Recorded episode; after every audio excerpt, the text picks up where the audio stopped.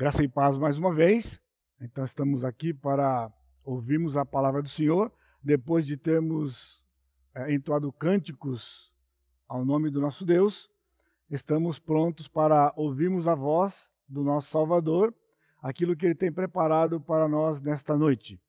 Então, eu convido os irmãos para abrir suas Bíblias ou seus, ter os seus telefones celulares em Mateus 24 e 25. Mateus 24 e 25. Desta forma, nós estamos encerrando a nossa série de, no Evangelho de Mateus, né, dentro de um tema maior durante o ano: ser e fazer discípulos. No próximo domingo, como já disse, nós vamos começar uma nova série. Pastor Sacha vai estar fazendo uma exposição da primeira carta do apóstolo Paulo em 1 Timóteo. Muito bem. Mateus 24 e 25. Este é um grande discurso do Senhor Jesus Cristo. Na verdade, ele é o quinto discurso de Jesus narrado por Mateus. E ele tem 97 versículos. 97 versículos. Obviamente, nós não vamos ler o texto todo, mas ao longo da, da exposição, eu vou lendo algumas partes para a aplicação aos nossos corações. Sendo o quinto discurso e o último discurso, isso significa que nós, na nossa série, já vimos quatro discursos. O primeiro discurso foi o Sermão do Monte, capítulos de 5 a 7. Depois, o envio dos apóstolos, quando o Senhor Jesus Cristo dá instruções aos seus apóstolos, capítulo 10. Em seguida, nós vimos as parábolas do reino, no capítulo 13. E, por último, nós vimos o discurso sobre disciplina e perdão em Mateus 18.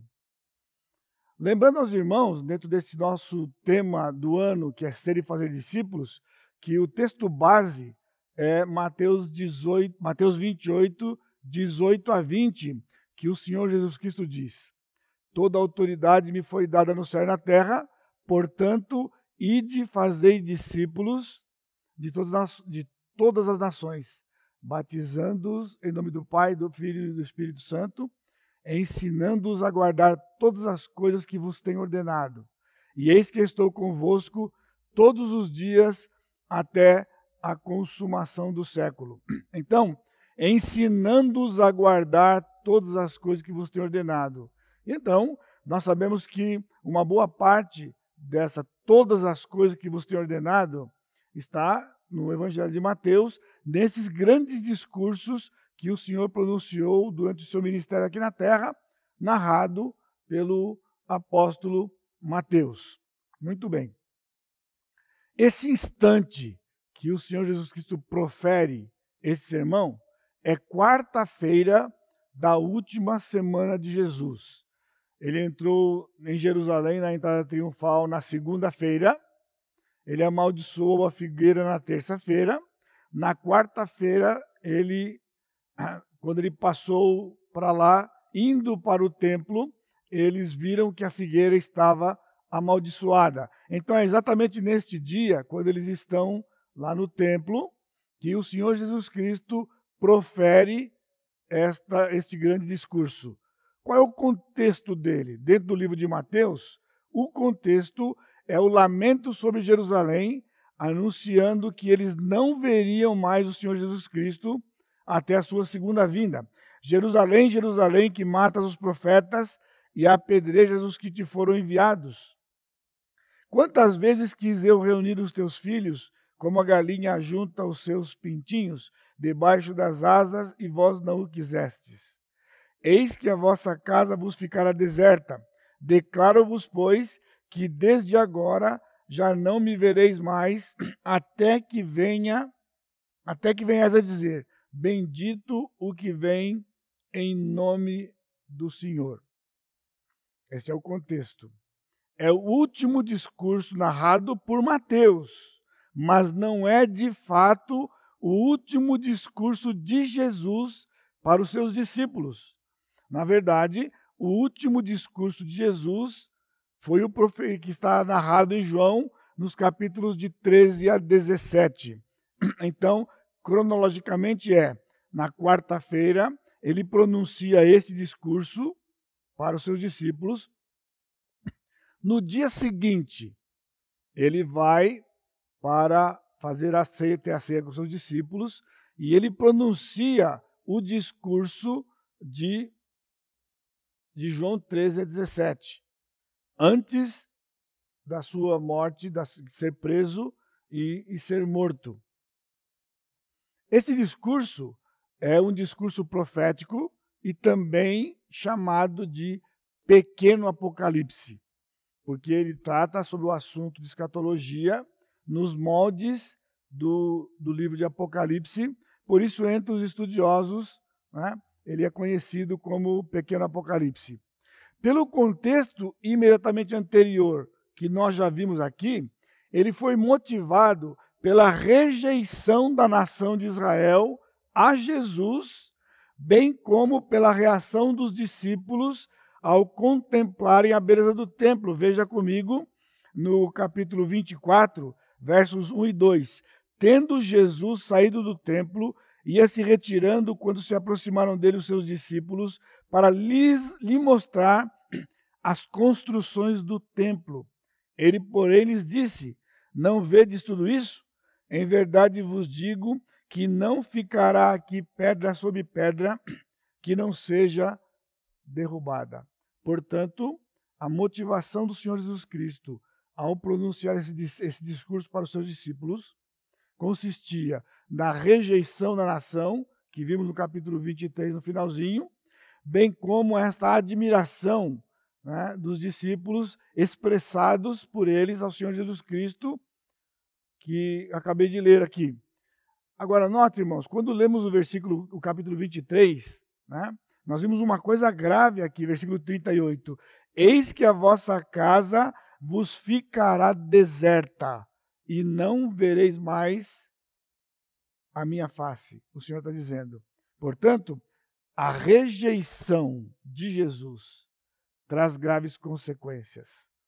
As consequências que o povo de Israel passaria imediatamente, alguns anos mais tarde, cerca de 37 anos mais tarde deste momento, Israel será invadida, seria, no caso, invadida pelos romanos, dispersando todo o povo de Israel pelo mundo inteiro.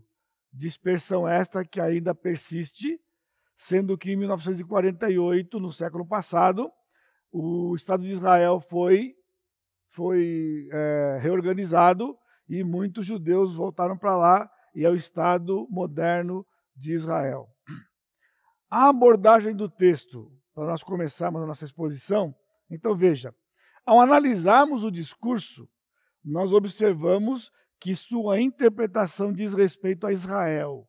O que aconteceria no futuro da nação, nação de Israel, devido à sua rejeição do Messias.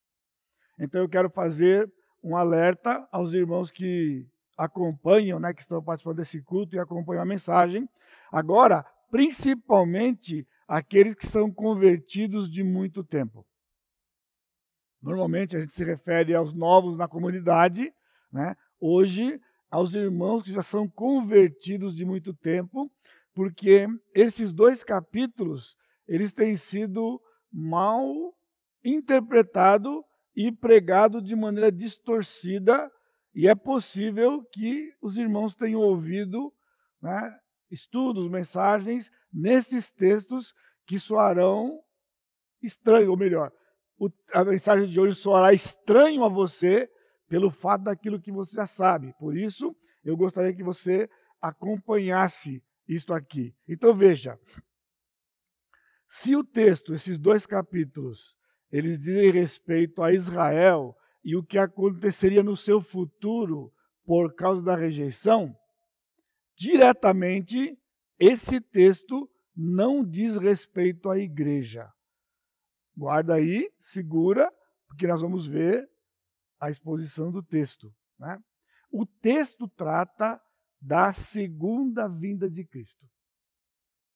O Senhor Jesus Cristo está dizendo para os seus discípulos que ele vai para o céu e vai voltar uma segunda vez. Obviamente, os discípulos não entenderam ainda o que ele está dizendo, porque a sua crucificação não aconteceu. Mas quando Jesus disse que aquele templo seria destruído, alarmou seus discípulos, estavam a caminho do Monte das Oliveiras, tendo saído do templo, e quando eles chegam no Monte das Oliveiras, os discípulos então fazem as perguntas. Versículo 3 diz assim: No Monte das Oliveiras achava-se Jesus assentado. Quando se aproximaram dele os discípulos, e em particular lhe pediram: Dize-nos quando sucederão estas coisas e que sinal haverá da tua vinda e da consumação do século. E ele lhes respondeu. Então o Senhor Jesus Cristo começa efetivamente o seu discurso. Eles queriam saber de Jesus quando aconteceria essa destruição e qual o sinal que eles estariam, que eles teriam, na verdade, desta vinda do Senhor Jesus Cristo. Então, nota, a segunda vinda de Jesus, porque está ligada à primeira vinda. Pode parecer óbvio isso, mas infelizmente não tem sido, né? porque tem havido uma confusão da segunda vinda com o arrebatamento, mesmo em teólogos conservadores, que criaram uma expressão né, dizendo que o arrebatamento é a primeira fase da segunda vinda. Portanto, eles dizem que acontece o arrebatamento e depois, então, a segunda vinda, e por isso há toda uma confusão em cima destes textos, fazendo com que os crentes e mesmo muitos pastores se afastassem do texto e não expusessem o texto por causa das complexidades que foram criadas pelas múltiplas interpretações. Então, notem, irmãos, o arrebatamento da igreja não é uma fase da segunda vinda. O arrebatamento da igreja é um evento profetizado pelo Senhor Jesus Cristo, exclusivo para a igreja, que não é a sua segunda vinda. Por quê? Não existe segunda se não houver primeira. Segunda, porque ele veio a primeira vez. E do mesmo modo que ele veio a primeira vez, as suas características são as mesmas de uma segunda vinda.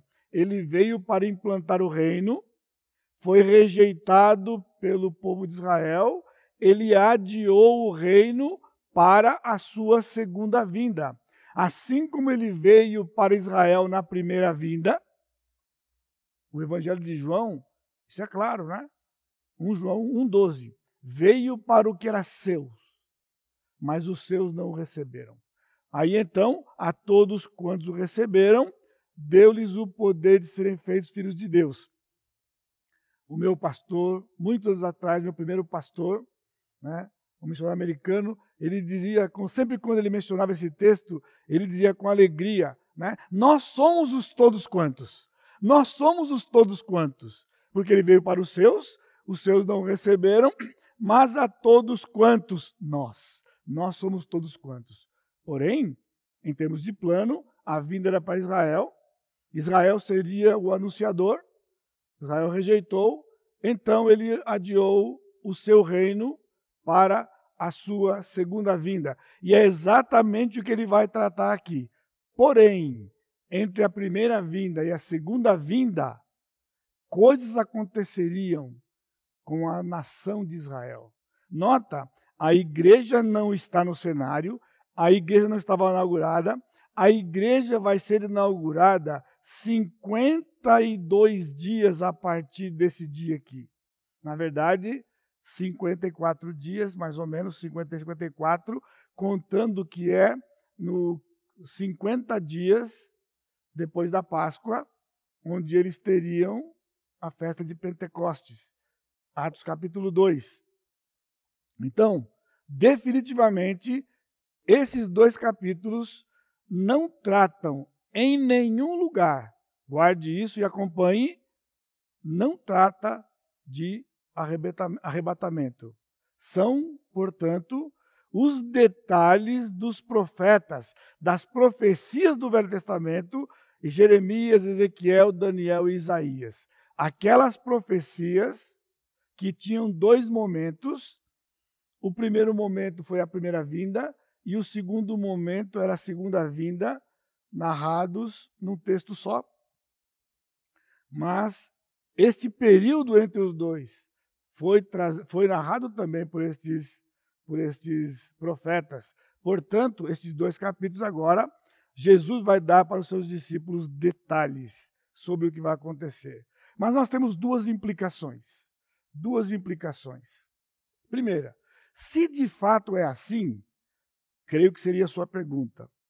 Por que Jesus proferiu esse discurso para os seus apóstolos? Quem estavam ali?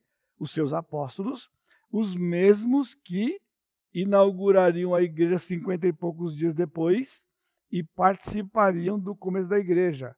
Por isso, este é um primeiro raciocínio errado, de que porque era para os apóstolos, tinha a ver com a igreja. Mas a pergunta permanece então: por que, se não é para a igreja, ele relatou para os seus discípulos? E segundo, por que colocar no cânon do Novo Testamento? Por que colocar aqui em Mateus esses dois capítulos numa profecia que não se refere à igreja?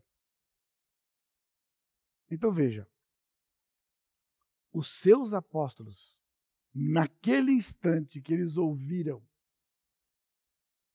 o discurso, eram todos judeus. Portanto, tinha a ver com eles. Eles não passariam por isso, como aquela geração não passaria por isso. Somente pela invasão do ano 70, mas os apóstolos, exceção de João, que é narrado no Novo Testamento, que morreu lá no fim do século. Provavelmente todos eles morreram antes da destruição de Jerusalém. Porque nenhum deles que narraram a Escritura narraram este fato. Né? Paulo não narrou, Pedro não narrou, Tiago não narrou. Então, porque eles não narraram, não fizeram menção a esta, esta invasão, porque eles morreram antes de que ela acontecesse em termos de tempo e espaço. Mas nesse instante, repito, eram judeus e eles amavam a nação de Israel e o Senhor então estava prevendo para eles, para registrando para eles. Mais tarde o apóstolo Paulo daria outras informações, assim como Pedro, João, sobre o que aconteceria com a nação que eles faziam parte. Porém, também com promessas outras depois da inauguração da igreja, para a igreja da qual fariam parte no futuro. Mas eu quero destacar para os irmãos de que na grande comissão, que é o texto base da nossa série né, de Mateus e bem como do tema do ano, ele tem um tom profético. Capítulo 28, 18 a 20 diz: até a consumação do século. E é interessante né, de que quando falamos em termos de, de, de grande comissão, normalmente se dá uma super ênfase no id de Jesus. Ide e o povo tem que ir e abandonou-se o conteúdo que se daria quando fosse, porque quando deram ênfase no id, tiraram a ênfase do, do imperativo fazei discípulos. Fazei discípulos era a ordem. Então, eles teriam que ir para fazer discípulos. E como seria isso? Pregando o evangelho, já vimos em outros, em outros discursos, eles se renderiam ao Senhor, então eles seriam ensinados destas coisas para guardarem no coração, e vem o tom profético, até a consumação do século. Mas é a parte não enfatizada. Por isso, é muito importante que no livro de Mateus, ele termina os discursos e esse conteúdo que deveria ser passado com o tempo que aconteceria a consumação do século, a consumação desta era. Então eu quero propor para os irmãos, nesses dois capítulos, de que é de grande importância para o discípulo saber o plano de Cristo para o estabelecimento do seu reino literal aqui na terra. É de grande importância para o discípulo saber do plano de Cristo para o estabelecimento do seu reino literal aqui na terra. Porque o Senhor Jesus Cristo reina hoje, ele reina na sua igreja, o mundo está ainda debaixo do, de Satanás, até que complete o tempo dos gentios. O Senhor tem permitido isto, mas ele prometeu que ele vai vir fisicamente e vai governar fisicamente, literalmente, presencialmente. Essa palavra é tão boa hoje em dia, né? Presencialmente aqui na terra. E eu quero desafiar os irmãos por esse texto que é de grande importância saber isso. Por isso, o Senhor Jesus Cristo disse, proferiu esse discurso para os seus discípulos, porque era importante. Irmãos, é tão importante quanto as bem-aventuranças. É tão importante quanto o comissionamento do capítulo 10. É tão importante quanto as parábolas do Mateus 13. É tão importante quanto a disciplina e o perdão de Mateus 18. Mas é interessante de que há uma certa ênfase naqueles outros quatro discursos e esse discurso é relegado a segundo plano, mesmo entre os crentes conservadores e também, infelizmente, no nosso meio também, com esta premissa de que, pastor, não importa, porque esse preciosismo do Senhor em querer dizer que a volta dele é assim, assim, assim, quando os teólogos não têm unanimidade sobre isto. Então, significa que não importa. Eu sinto discordar. Importa. O que Jesus deu para os seus discípulos e deu para nós não é ambíguo. Não é ambíguo, irmãos. O assunto da escatologia é de suma importância a despeito do que fizeram com ela ao longo desses séculos. Eu não me especializei, alguns têm uma ideia errada sobre isso. Ah, o pastor se especializou nisso, ele estudou muito sobre isso, ele gosta desse assunto, ele gosta de falar sobre isso. Sim, eu gosto, mas eu não me especializei. Apenas entendi que a escatologia é a coluna vertebral, é a coluna vertebral, vertebral da teologia. Assim como o nosso corpo tem uma coluna vertebral e qualquer lesão na coluna vertebral, sabe? É de grande prejuízo para o corpo. Paraplégicos, tetraplégicos, porque há problemas na onde? Na coluna vertebral. Tanto cuidado se tem com a medula que passa ali, não é? Então, teologicamente é a mesma coisa. Qualquer lesão na escatologia vai refletir no corpo, no corpo de Cristo. 17 dos 39 livros do Velho Testamento são livros proféticos. Some-se a isso os capítulos e os salmos proféticos, e nós temos a maior parte do Velho Testamento como profecia mesmo nos livros históricos, o Senhor trouxe uma profecia para Davi, quando prometeu o seu filho Salomão, consequentemente o Senhor Jesus Cristo. E nós podemos encontrar isso em qualquer livro do Velho Testamento. Então, tem sido um prejuízo muito grande.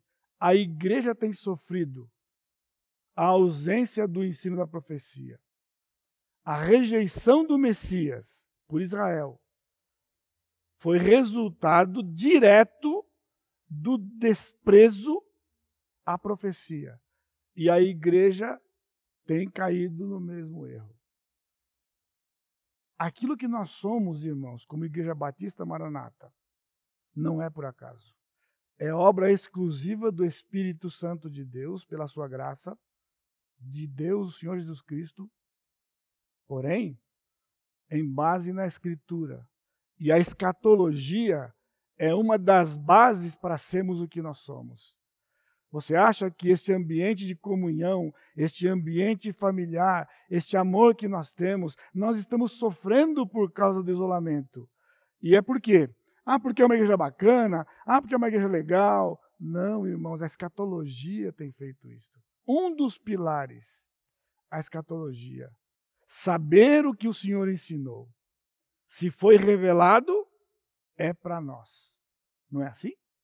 Agora, as pessoas confundem, complicam, porque têm preferências, o que seja. Né? Mas foi dado para nós, e eu quero, nesse pouco tempo que eu tenho ainda, mostrar para os irmãos isso aqui.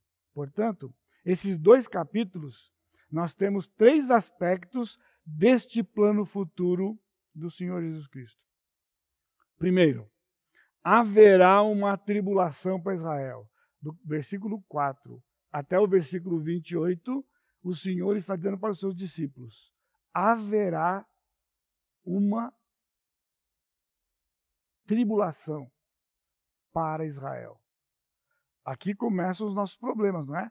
Por quê? Se Mateus 24 e 25 tem a ver com a igreja, logo a tribulação tem a ver com a igreja. Por isso, há os crentes e teólogos pós-tribulacionistas dizendo que vamos passar pela tribulação.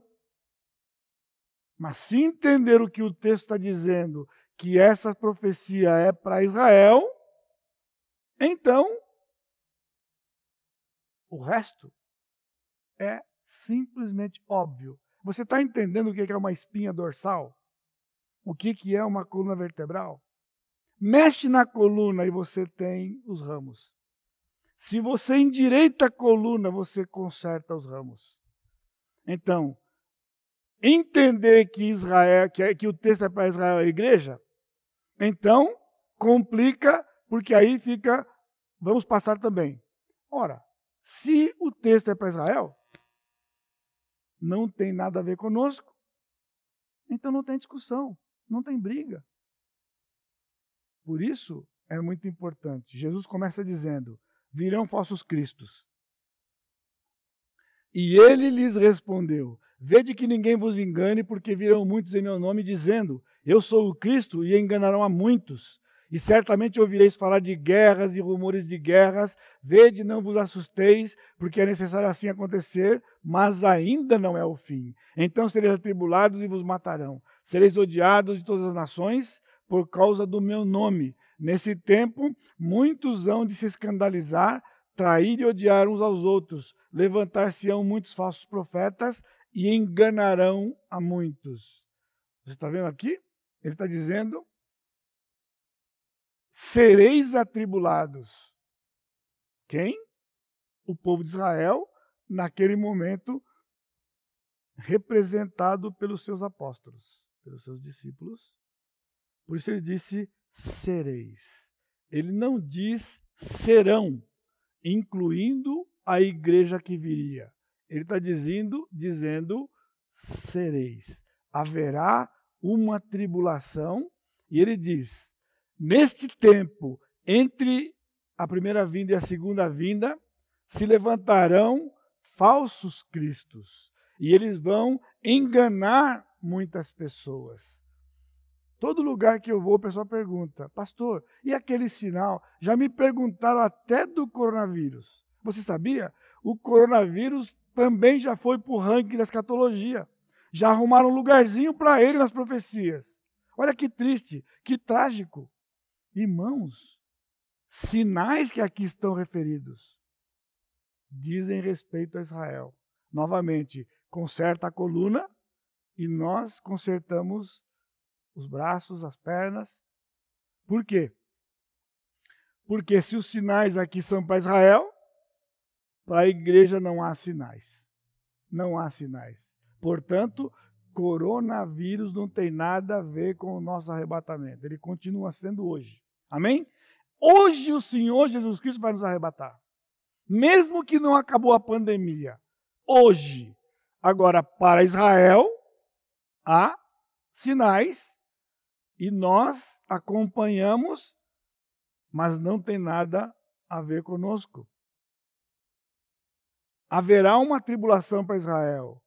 E o Senhor Jesus continua dizendo: a manifestação do anticristo é o ponto de partida, versículo 15. Quando, pois, vides o abominável da desolação de que falou o profeta Daniel no lugar santo, quem lê, entenda. verso 21.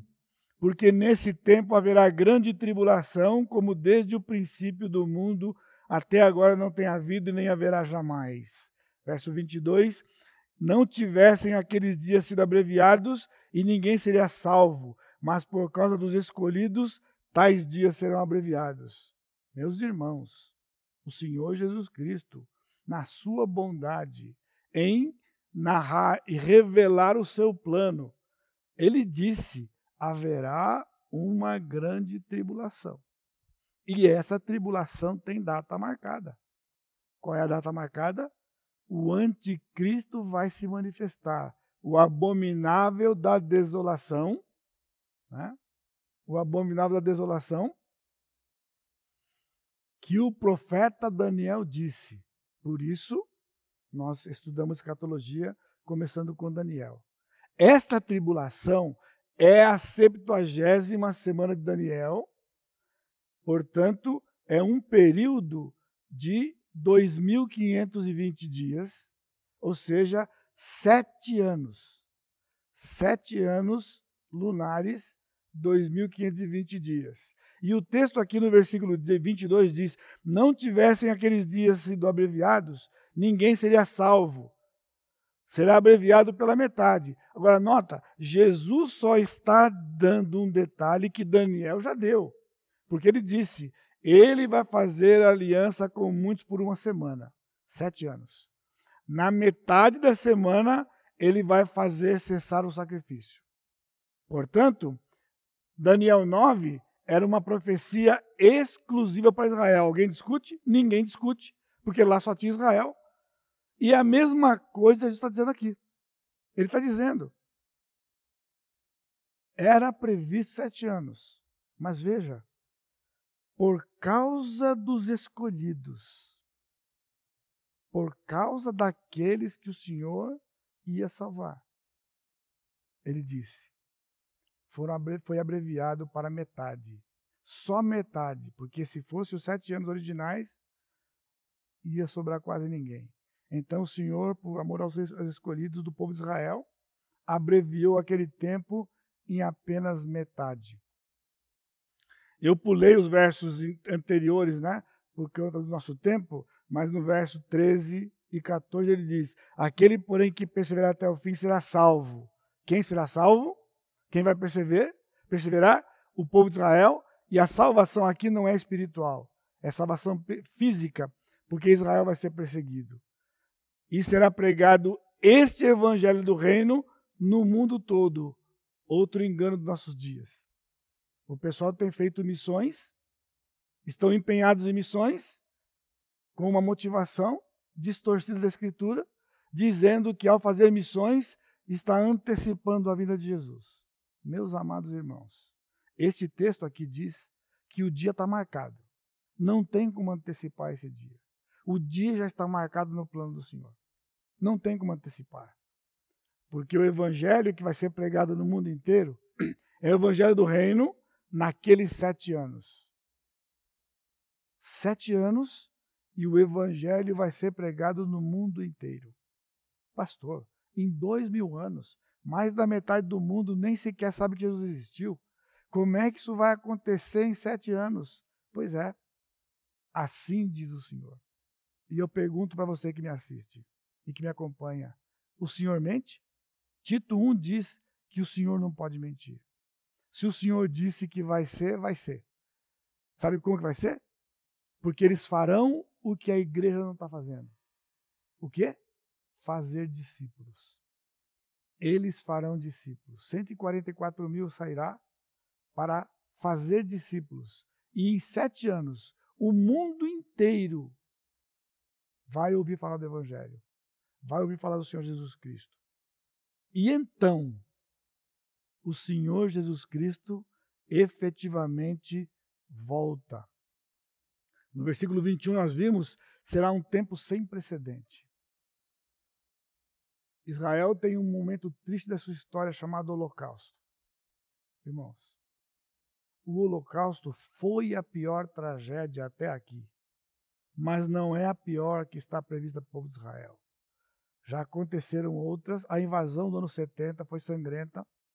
o holocausto, mas ao ler o livro de Apocalipse, o que está narrado nesses dois capítulos, é algo para intercedermos pela nação de Israel, porque será num volume sem precedentes.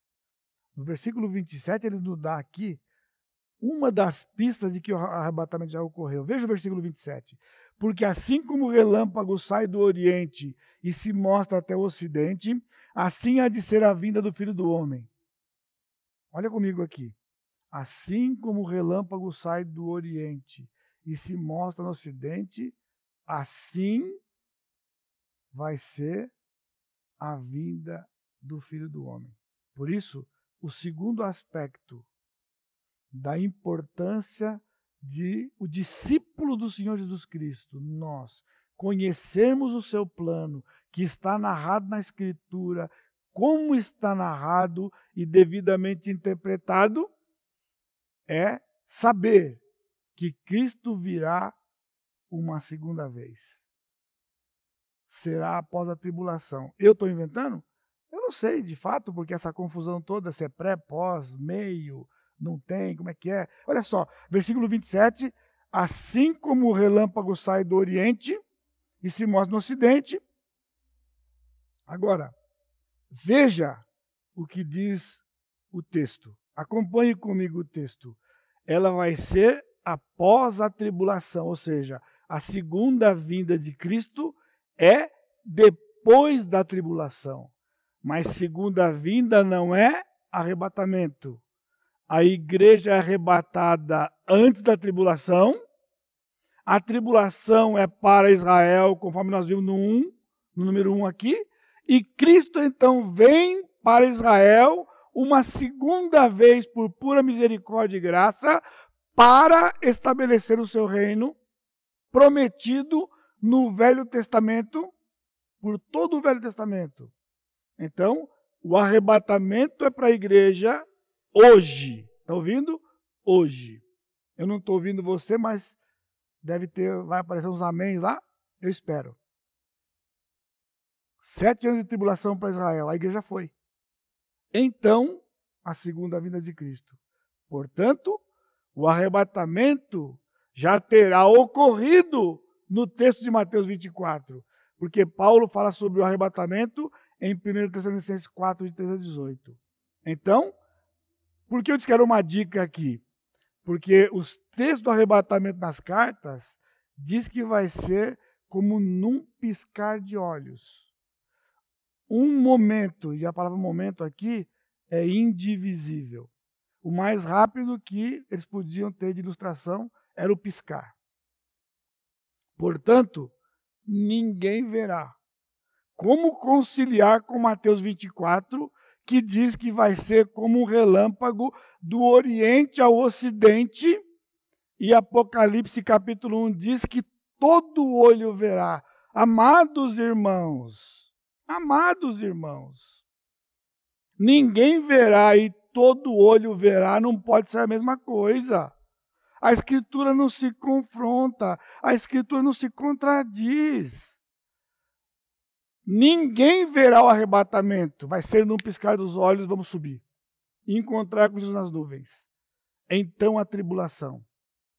No final da tribulação, ele volta no Monte das Oliveiras. E esta volta todos verão. O mundo inteiro vai presenciar a chegada do Senhor aqui. Logo em seguida, a tribulação daqueles dias, o sol escurecerá, a lua não dará sua claridade, as estrelas cairão no firmamento, os poderes do céu serão abalados.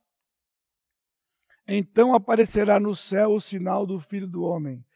Todos os povos da terra se lamentarão e verão o Filho do Homem vindo sobre as nuvens do, do céu com poder e glória. Portanto, eu já pedi, se não tirar, eu vou reforçar tira do nosso repertório aquele cântico, amados irmãos, e assim se verá a vinda do Filho do Homem, porque não é para nós aquilo ali.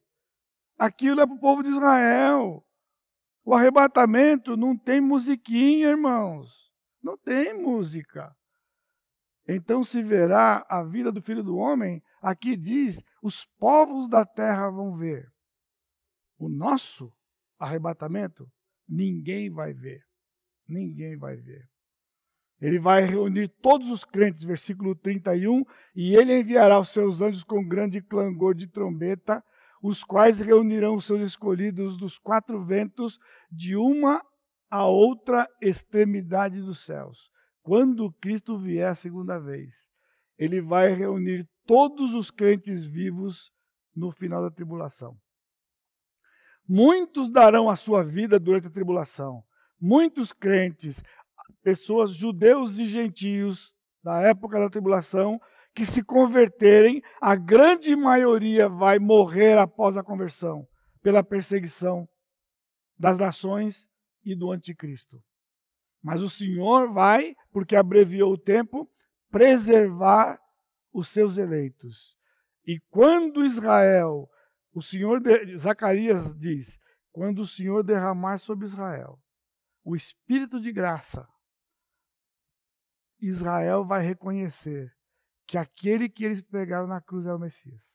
Eles vão reconhecer. Eles vão reconhecer, está previsto, está predito. E eles vão clamar debaixo de sofrimento e perseguição e morte.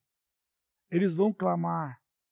E assim como o Senhor ouviu o clamor do povo de Israel no Egito e mandou Moisés, quando povo clamar, ele não vai mandar ninguém, ele não vai mandar profeta, irmãos, ele virá pessoalmente socorrer o seu povo. Amém? Isso é precioso.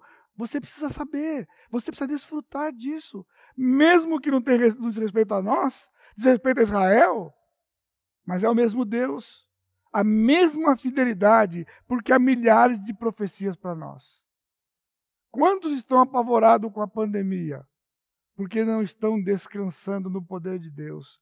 Não estão descansando nas promessas do Senhor. Há promessas para nós, irmãos. Olha só. Primeiros dias da pandemia, não demorou dois, três. Já recebi zap me perguntando, pastor, e a pandemia? Sabe qual foi a minha resposta? Meus amados irmãos, o fim está previsto na Bíblia. E não é a pandemia. É só ler. Apocalipse. É só ler. Ler as cartas.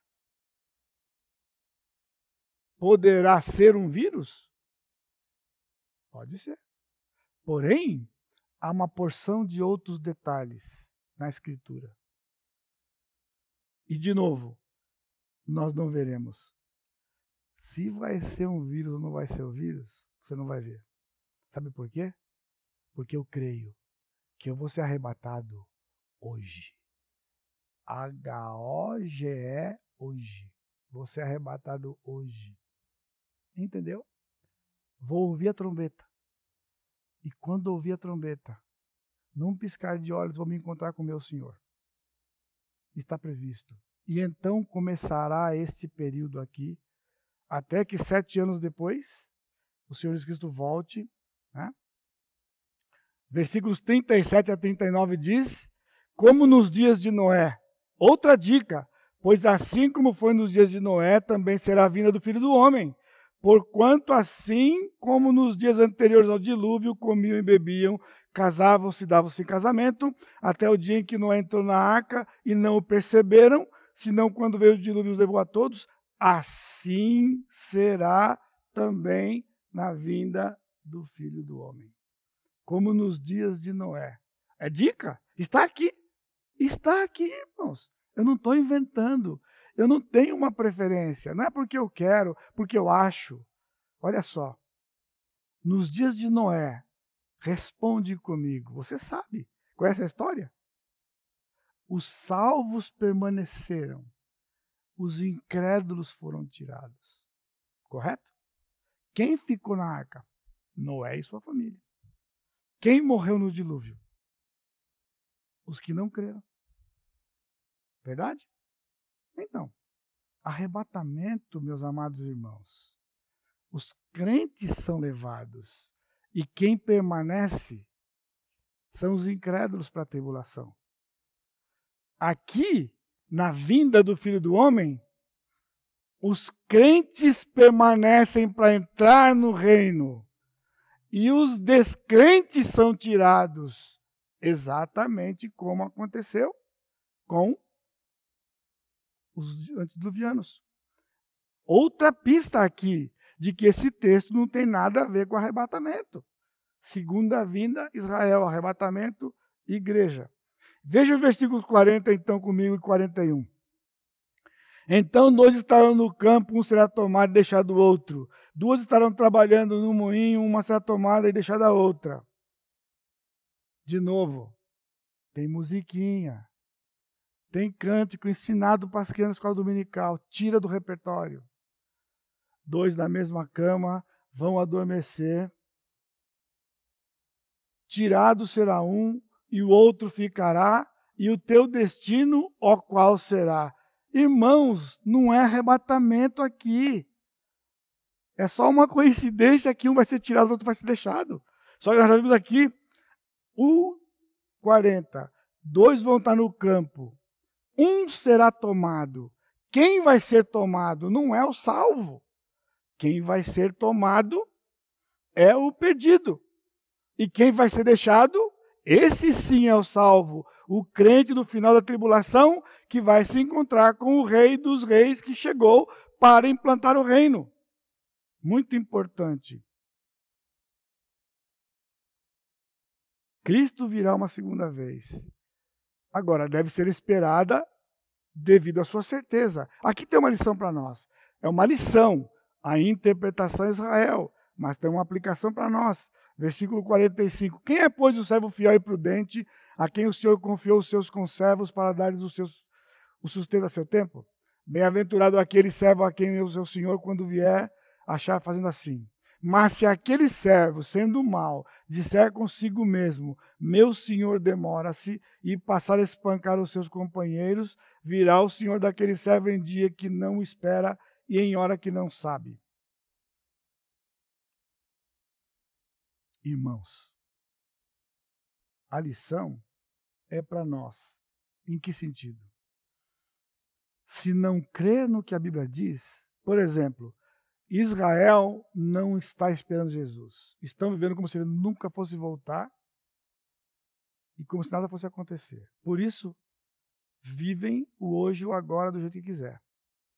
A lição para nós, você sabe, como nós estamos sobre escatologia aqui, de que se você não está esperando o arrebatamento hoje, se você acha que o arrebatamento vai ser um dia, isso interfere na sua vida cristã. Lembra da espinha dorsal? A santificação é comprometida. Como os crentes encaram as verdades da palavra é comprometida, porque estão dizendo que isso vai voltar um dia. Um dia ele vai voltar. Sim, mas esse dia é hoje, sabe por quê? Hoje, se ouvides a sua voz, não endureçais o coração. O amanhã é do diabo. O diabo fala amanhã. Hoje não, amanhã. Você que me ouve, não tem Cristo como seu Senhor? Eu lhe convido hoje a render-se aos pés dele, mas sabe o que está na sua mente agora? Não, amanhã. Você é novo. Você está ouvindo isso desde que você tinha 20, 30. Agora você tem 60, você não é novo, não. Você não é novo, não. O coronavírus está atrás de quem tem 60. Quem tem 60 fica com todo cuidado. Mas você continua achando porque não tem 80, porque não tem 90, porque isso é do diabo. E também não foi ontem. Ontem é do homem. O homem tem saudade do ontem. Ah, você tem saudade dos outros. Você não tem saudade quando a gente se abraçava? É ontem. Ontem. Hoje é do Senhor. Hoje é do Senhor. Portanto, o arrebatamento é hoje. Então faz diferença como você está vivendo. Faz diferença. Aqui está escrito: quem está esperando vive de um jeito, quem não está esperando o Senhor vive de outro. É para Israel e, neste ponto, para nós que esperamos o arrebatamento. Principalmente porque não há sinais. Muito mais para nós. Sabe o que significa? Esse texto evidencia a fidelidade de Deus para com as suas alianças e promessas. Ele disse para a igreja: Eu vou arrebatar a igreja para morar comigo, encontrar com Jesus no céu, nas nuvens. E ele disse para Israel: Eu vou voltar para resgatar vocês. Vigia até lá. Eu vou voltar. Porque Israel não acredita, vive como está vivendo. Os crentes que não acreditam que o arrebatamento é hoje, vai ser um dia, ficam olhando para os sinais. Na verdade, irmãos, os crentes vivem como se Cristo nunca fosse voltar. Nunca fosse voltar. Porque não muda nada se você tiver atrás de sinais. Jesus disse: Estão me pedindo um sinal? Eu não vou dar outro para vocês, a não ser o que foi dado pelo profeta Jonas. Que o filho do homem vai ficar três dias no ventre da terra. Ele já deu os sinais. Ele já deu a escritura para nós. Não temos que olhar para os tempos. Os tempos são para Israel. Então, nisto o arrebatamento é semelhante em termos de conduta e nossos relacionamentos. A nossa conduta e os nossos relacionamentos refletem a nossa crença na realidade da promessa que o Senhor fez para a igreja do arrebatamento e para Israel da segunda vinda. E, finalmente, haverá um julgamento antes do reino. Capítulo 25. Capítulo 25, versos de 1 a 13. Eu não tenho o texto aqui, porque são textos longos, não dá para colocar todo aqui. Então veja comigo, capítulo 25. Ele conta três parábolas. Então o reino do céu será semelhante a dez virgens que, tomando as suas lâmpadas, saíram a encontrar-se com o noivo. Cinco dentre elas eram nécias cinco prudentes. As nécias, ao tomarem as suas lâmpadas, não levaram azeite consigo. No entanto, as prudentes, além das lâmpadas, levaram azeite nas vasilhas. E tardando o noivo, foram tomadas de sono e adormeceram. Mas à meia-noite, ouviu-se um grito: Eis o noivo! Saiu ao seu encontro, saiu ao seu encontro. Então se levantaram todas aquelas virgens e prepararam as suas lâmpadas. As nécias disseram às prudentes: Dai-nos do vosso azeite, porque as nossas lâmpadas estão se apagando. Sabe o que é essa parábola? Veja aqui. A igreja virá casada com Jesus. A igreja é a noiva de Cristo. Somos arrebatados, somos julgados no céu, apura-se o dote da noiva os atos de justiça, Apocalipse 19, há as bodas do cordeiro no céu, onde o noivo desposa a noiva, agora noivo e noiva casados, vem no Monte das Oliveiras a segunda vinda. Lembra da espinha dorsal? Tudo se encaixa bonitinho. Tudo se encaixa bonitinho. Essa coisa que ele vem, volta e vem, julga quando? Então não dá. Ele leva a igreja, julga, apura, casa e volta. Sete anos de tribulação aqui, julgamento do crente, bodas do cordeiro e voltamos. A igreja vem com Jesus. O que eu quero dizer? A parábola das dez virgens não diz respeito à igreja. Com todo respeito, irmãos, Jesus não é polígamo ele não ia casar com cinco virgens. Está escrito aqui. Ah, mas é detalhe. Quer detalhes? Aqui é uma parábola que trata dos amigos do noivo de João capítulo 3. Os amigos do noivo perguntaram para Jesus: Você é o noivo, você é o Messias? Não. Falou: Não, eu não sou o noivo. Eu me alegro de ver o noivo como amigo do noivo. João Batista era judeu, amigo do noivo, porque na vinda de Jesus, Israel vai entrar no reino como súditos. Súditos do reino. Amigos do noivo. Aqui é um casamento hebraico.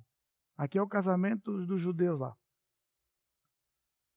O noivo vinha na casa da noiva buscar a noiva para sua casa. E lá na sua casa ele apurava o dote da noiva. E então havia a cerimônia do casamento. Agora, casados, eles voltavam para a casa da noiva e se encontravam com os amigos do noivo e entravam na festa que durava sete dias. E havia um cerimonial de que virgens se encarregavam de preparar o lugar com as lâmpadas, para que eles viessem para a festa. As virgens não eram a noiva. A noiva foi casar e vai voltar com o noivo. As virgens preparavam o lugar para desfrutar da festa do casamento junto com o noivo e com a noiva. É isso que está aqui. E quando ele coloca cinco prudentes e cinco nécias, é porque quando Jesus, durante a tribulação, ele vai tratar Israel aos salvos que vão ficar até o final e os que vão morrer durante a tribulação. As cinco nécias representa a parte de Israel que morre durante a tribulação. E as cinco sábias representam o povo de Israel, a parte que fica até quando Cristo voltar. O detalhe aqui: lâmpadas, todas elas tinham. Mas cinco tinham azeite. Azeite na Escritura, meus amados irmãos, o Espírito Santo. O Espírito Santo é representado pelo azeite. Então, quem não tem o Espírito Santo, diz o texto, quem não tem o Espírito de Cristo não é dele. Então, as que tinham o Espírito Santo eram convertidas, vão entrar na festa. E quando ela fecha a porta? Quando Cristo inaugurar o milênio, entra Cristo com a igreja que ele trouxe, governantes do milênio, agora Israel salvo do final do milênio, no final da tribulação, mais o, os crentes do Velho Testamento. Estão ouvindo? Crentes do Velho Testamento, os crentes da tribulação, os que sobrarem aqui, entram no milênio e fecha. O milênio é inaugurado. Ninguém mais entra, porque quem não entrou vai ser julgado. Vai ser julgado. Notem agora uma coisa interessante, porque nós já falamos sobre outras parábolas no capítulo 13, e depois em outros textos também de Mateus, nas aberturas, entre os, os discursos, né? Olha uma coisa nova aqui. Nas três parábolas que representam o reino futuro, ele diz: então o reino do céu será. Em Mateus 13, ele diz: o reino do céu é semelhante. É a época que vivemos. Aqui ele está dizendo será. O reino do céu será, porque ele está falando do reino literal que ele vai implantar. Vai ser semelhante a, às virgens, versículo 14. Pois será como um homem que, ausentando-se do país, e no versículo 31, quando vier o filho do homem na sua majestade, todos os anjos com ele, então se assentará no toda sua glória, e todas as nações serão reunidas, no futuro vão ser reunidas. A parábola dos talentos é difícil. E ela tem sido mal interpretada. Porque está dizendo que talentos são dons que Deus deu para nós. Não está escrito aqui. Estão comigo? Mateus 24 e 25, Israel. Nada a ver com a igreja. Pode aplicar? Pode aplicar, mas não pode interpretar. Porque a interpretação, esta parábola dos talentos, é a parábola que quando o rei vier com a noiva, quem é a noiva? A igreja. Ele vai vir com a noiva para julgar as nações. E essa parábola aqui, ela é paralela de Lucas 19, que fala das minas. Por quê? Nós temos um perigo aqui. Nesta parábola, um ganhou cinco, outro ganhou dois e outro ganhou um. Lembram? O de 5 fez mais 5, 2 fez mais 2, o de 1 um enterrou. Só que no fim da parábola, ele diz, no finalzinho da parábola, o escondeu, né? Então ele diz, versículo 28, tirai-lhe, pois, o talento e dai ao que tem dez, porque a todo o que tem se lhe dará e tem abundância, mas ao que não tem, até o que tem lhe será tirado. E o servo inútil lançai-o para fora nas trevas. Ali haverá choro e ranger de dente. É possível um crente da igreja genuinamente crente ser lançado nas trevas? Não. Não. não tem essa possibilidade de ser lançado nas trevas. Portanto, aqui ele está dizendo que é para o povo de Israel. É a posição que o crente tem no reino, porque veio a noiva agora com Jesus. Mas no reino, Jesus não tem uma rainha. Ele é o rei e a sua igreja agora vai governar com ele, conforme o apóstolo Paulo mostra para a gente lá no, em 1 Coríntios 6. E a parábola de separação dos bodes das ovelhas. O julgamento das nações. A partir do versículo 31 até o final, ele fala de que vai reunir todos que ficarem vivos e separar os cabritos das ovelhas. Os cabritos vão ser tirados e as ovelhas vão permanecer. Um será tomado, o outro vai ser deixado na segunda vinda e os que vão ser deixados vão entrar no milênio. Salvos são as ovelhas. E aqui ele diz: Quando fizeste a um dos meus pequenos irmãos. Não é salvação pelas obras, meus irmãos. Sabe por quê? Pequeninos aqui é Israel. Só os salvos darão apoio a Israel durante a tribulação. Porque não tem medo de morrer. Quem tem medo de morrer não vai ajudar o povo de Israel. Por isso, eu concluo dizendo: o discípulo de Cristo precisa saber o plano do Senhor. Israel sempre será um povo distinto da igreja. Também o povo de Israel que também é povo de Deus. E finalmente, o arrebatamento é iminente, não há sinais nem profecias. E então que o Senhor enche os nossos corações pela sua graça,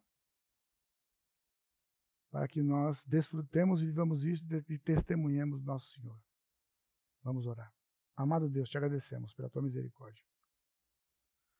Porque o Senhor nos deu as informações, Pai, e agora abre os nossos entendimentos, o nosso entendimento pelo teu Espírito, para que nós entendamos e creiamos. E desfrutemos da tua fidelidade para conosco. E eu te bendigo no santo e precioso nome de Jesus, nosso Salvador. Amém, Senhor.